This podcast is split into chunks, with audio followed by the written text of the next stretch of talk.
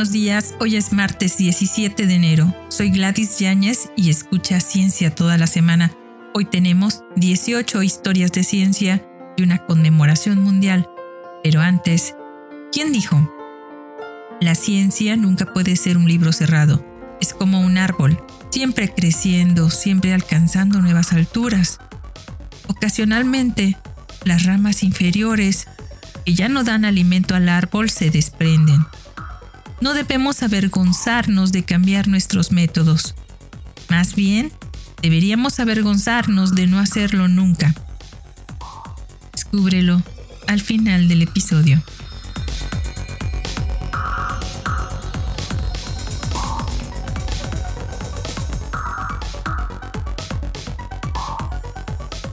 Historia de ciencia número 1, Botánica Moderna. Leonard Foch nació el 17 de enero de 1501, botánico alemán que preparó el primer glosario importante de términos botánicos. Esto hizo una ruptura definitiva con Dioscórides y ayudó a hacer la transición a la botánica moderna. Aunque al principio fue médico privado y luego profesor de medicina, persiguió activamente su interés por la historia natural escribió libros como Historia de las plantas en 1542, en el que describió en detalle numerosas especies de plantas. Su nombre fue honrado más tarde por la denominación del arbusto fucsia. El distintivo color rojo azulado de las flores también se conoce ahora como fucsia, perpetuando eternamente su nombre.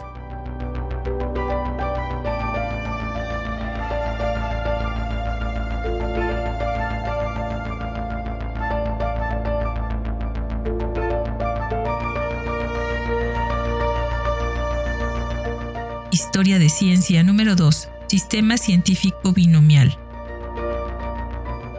Caspar Bauhin nació el 17 de enero de 1560, médico, anatomista y botánico suizo que introdujo un sistema científico binomial de clasificación tanto para la anatomía como para la botánica. En 1623, Gaspar Bauhin produjo el Pinax Theatri Botanici, el primer intento de resumir una confusa variedad de nombres.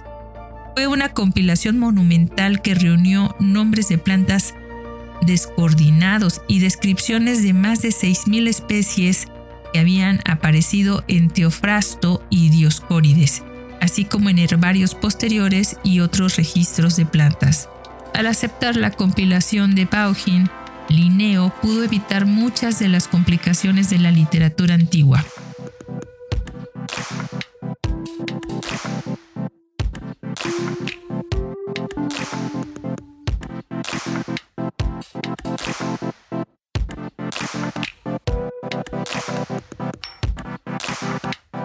Historia de Ciencia número 3. Iglesias barrocas y geometría. Guarino Guarini nació el 17 de enero de 1624 arquitecto y teólogo italiano cuyo estudio de las matemáticas lo llevó a una carrera en arquitectura en la que creó la elaboración geométrica más fantástica de todas las iglesias barrocas. En su Santísima Sidone, Guarine creó una cúpula diáfana, una ilusión óptica geométrica en la cúpula hecha mediante el uso de la estructura real que crea la ilusión de que la cúpula retrocede más hacia el espacio de lo que realmente lo hace. Escribió dos tratados de arquitectura y otras obras que se concentran en sus conocimientos matemáticos. Allí, Guarini discute la geometría proyectiva de Desargue, que revela una base científica para sus atrevidas estructuras. Trabajó principalmente en Turín y Sicilia, y su influencia se extendió a Alemania, Austria y Bohemia.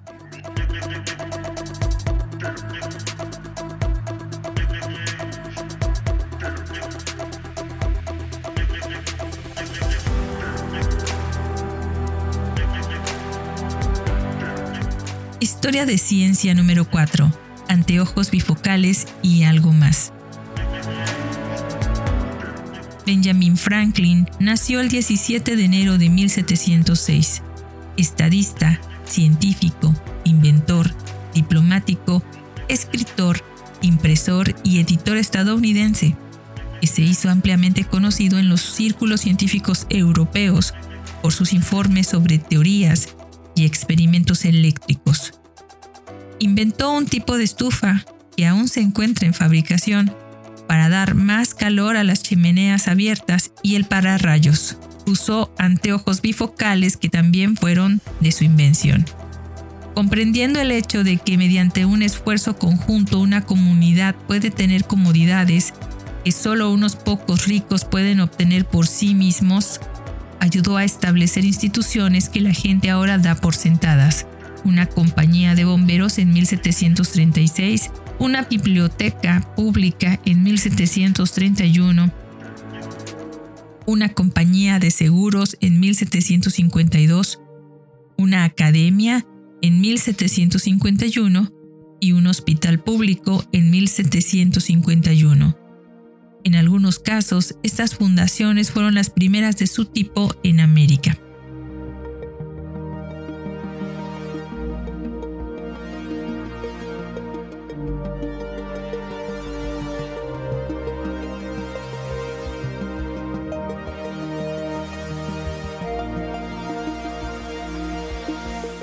Historia de ciencia número 5.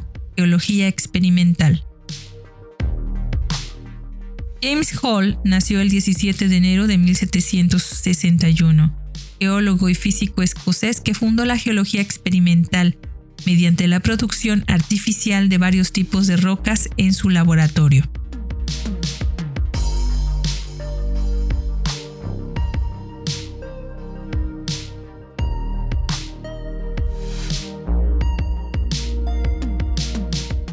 Historia de ciencia número 6. Positivismo. Isidore Marie Auguste Francois Javier Comte, más conocido como Auguste Comte, nació un día como hoy de 1857. Fue un filósofo y escritor francés que formuló la doctrina del positivismo. A menudo se le considera el primer filósofo de la ciencia en el sentido moderno del término. Las ideas de Comte también fueron fundamentales para el desarrollo de la sociología. De hecho, inventó el término y trató esa disciplina como el logro supremo de las ciencias. Influenciado por Henry Saint-Simon, el trabajo de Comte intentó remediar el desorden social causado por la Revolución Francesa, que creía e indicaba una transición eminente a una nueva forma de sociedad trató de establecer una nueva doctrina social basada en la ciencia, a la que denominó positivismo. Tuvo un gran impacto en el pensamiento del siglo XIX, influyendo en el trabajo de pensadores sociales como John Stuart Mill y George Eliot. Su concepto de sociología y evolucionismo social marcó la pauta para los primeros teóricos sociales y antropólogos como Harriet Martineau y Heber Spencer evolucionando hacia la sociología académica moderna presentada por Emil Durkheim como investigación social práctica y objetiva. Las teorías sociales de Comte culminaron con su Religión de la Humanidad, que presagiaba el desarrollo de organizaciones humanistas seculares y humanistas religiosas no teístas en el siglo XIX. También pudo haber acuñado la palabra altruismo.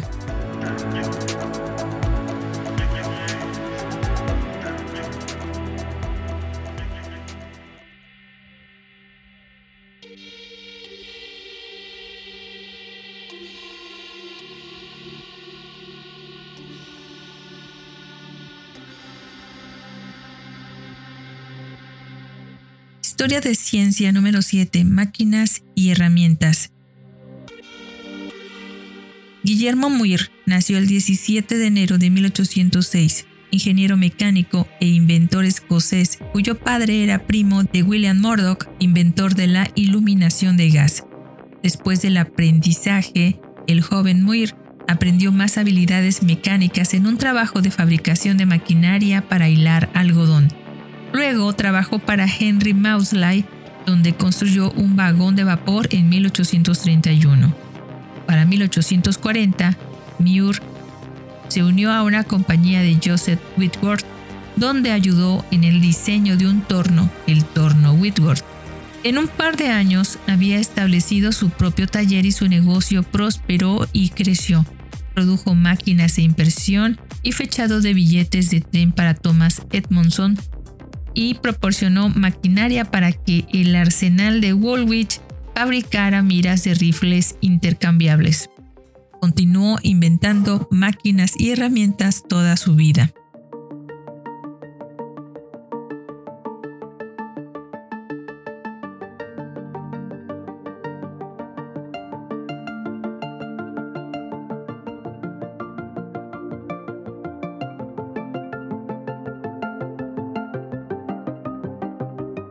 Historia de ciencia número 8. Plasma germinal. August Weismann nació el 17 de enero de 1834. Biólogo alemán y uno de los fundadores de la ciencia de la genética mejor conocido por su oposición a la doctrina de la herencia de los rasgos adquiridos y por su teoría del plasma germinal, precursora de la teoría del ADN. Weismann concibió la idea que surgió de sus primeras observaciones sobre los hidrozoos, de que las células germinales de los animales contienen algo esencial para la especie, algo que debe ser cuidadosamente preservado y transmitido de una generación a otra.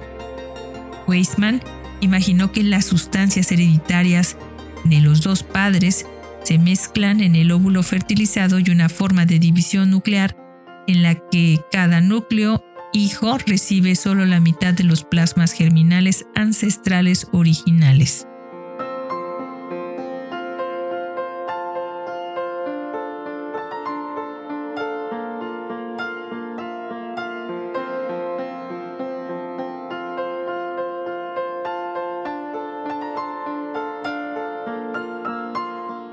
Historia de ciencia número 9. Inscripciones cuneiformes. Francois Lenormand nació el 17 de enero de 1837, asiriólogo y numismático francés que reconoció a partir de las inscripciones cuneiformes un idioma ahora conocido como acadio, que resultó valioso para comprender la civilización mesopotámica 3.000 años antes de la era cristiana. Publicó su primer artículo arqueológico cuando tenía solo 14 años y se convirtió en un erudito de gran éxito.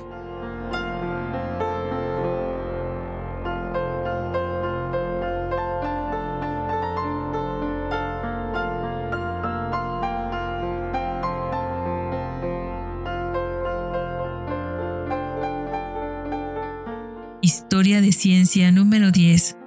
Conciencia colectiva.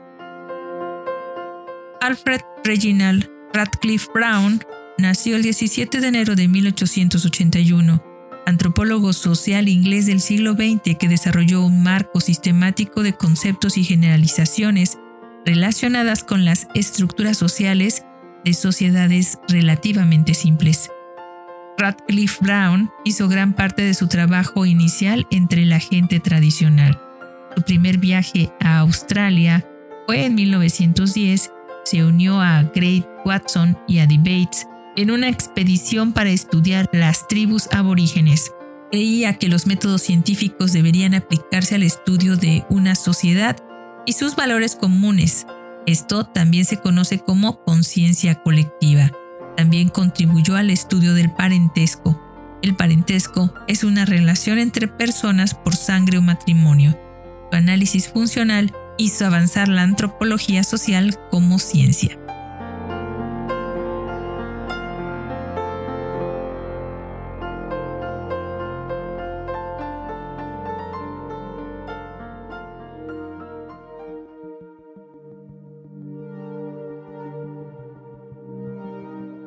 Historia de ciencia número 11. Mecánica estadística de las estrellas enanas blancas. Ralph Howard Flower nació el 17 de enero de 1889, físico y astrónomo inglés, cuya educación universitaria en matemáticas lo llevó a trabajar en termodinámica y mecánica estadística, con importantes aplicaciones en química física. Volviendo a la astronomía, colaboró con Arthur Mill en los espectros de las estrellas, sus temperaturas y presiones. También trabajó en la mecánica estadística de las estrellas enanas blancas en 1926 con Paul Dirac, a quien había introducido en la teoría cuántica. Flower propuso que las estrellas enanas blancas consisten en un gas degenerado de densidad extremadamente alta.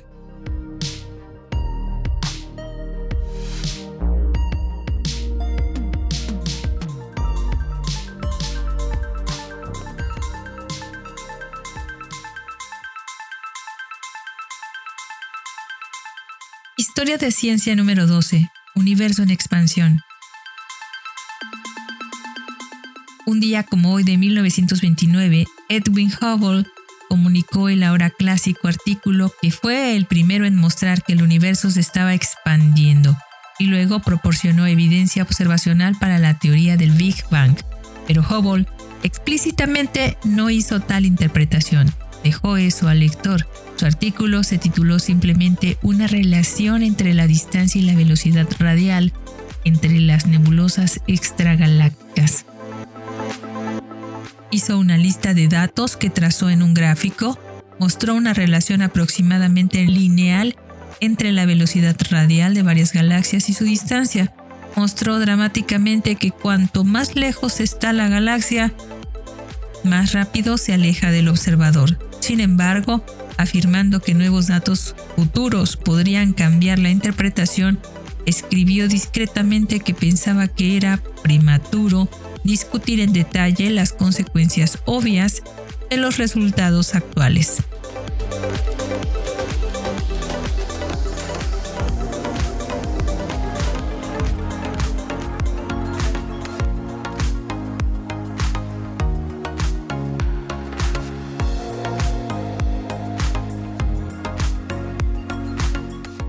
Historia de ciencia número 13.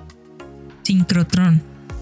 Un día como hoy de 1949, por primera vez, el primer sincrotrón que se instaló en el laboratorio de radiación de la Universidad de California en Berkeley liberó toda su energía. Fue inventado por Edwin Mathison de la misma universidad y aceleraba electrones en virtud de sus cargas negativas, utilizando un imán tipo Betatron que pesaba unas 8 toneladas.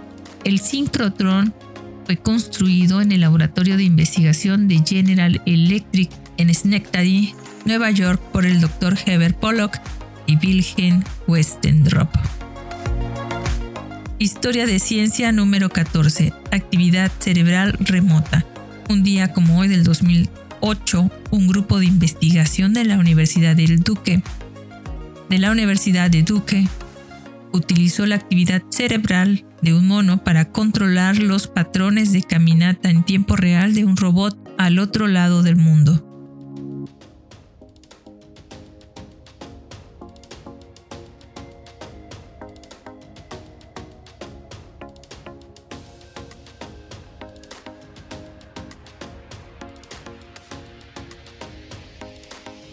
Historia de ciencia número 15. Atom Restore un día como hoy del 2018, un grupo de ingeniería de la Universidad de Texas en Austin, en colaboración con otro equipo de la Universidad de Pekín, anunciaron la creación de un dispositivo de almacenamiento de memoria de una sola capa atómica de espesor, llamado Atom Restore.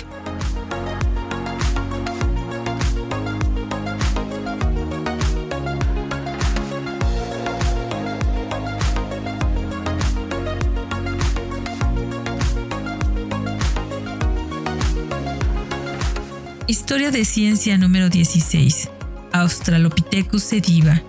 Un día como hoy del 2019, un grupo de investigación informó que Australopithecus sediva es distinto, pero comparte similitudes anatómicas tanto con Australopithecus africanus, un pariente más antiguo, como con el Homo habilis, un pariente más joven.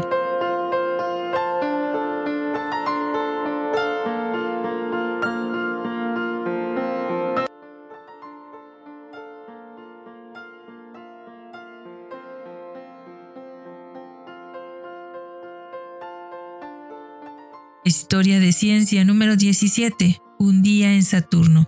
En el 2019, un grupo de investigación en astronomía informó que se determinó que un día en el planeta Saturno dura 10 horas 33 minutos y 38 segundos, basándose en estudios del anillo C de ese planeta.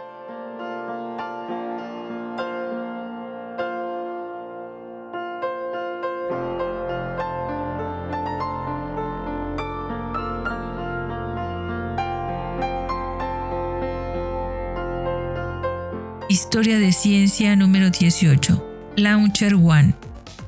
En el 2021, Launcher One se convierte en el primer cohete lanzado desde el aire con combustible líquido que alcanza la órbita con éxito.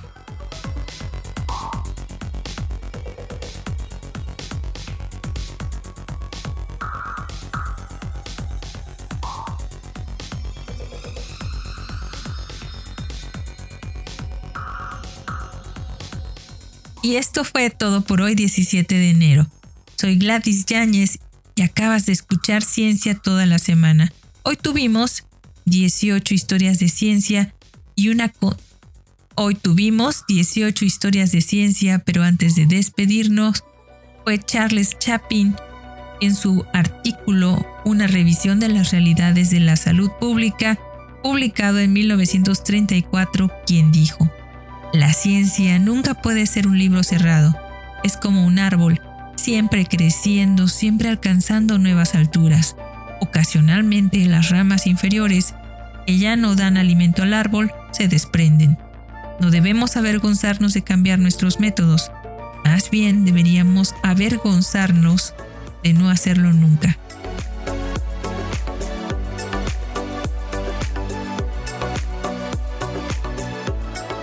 Muchas gracias por escucharnos. Recuerda que si quieres contactarnos, colaborar o requieres las fuentes de la información, por favor no dudes en escribirnos. Nos encuentras como Cucharaditas de Ciencia en Instagram, Twitter, Facebook, TikTok y en cucharaditasdeciencia.com.mx o puedes escribirnos directamente a cucharaditasdeciencia.gmail.com. Escúchanos en Spotify, Anchor, Apple, Amazon Music y Google Podcast. Desde nuestra cabina de grabación en el corazón de Jalapa, Veracruz, México, te abrazamos con afecto. Disfruta el día.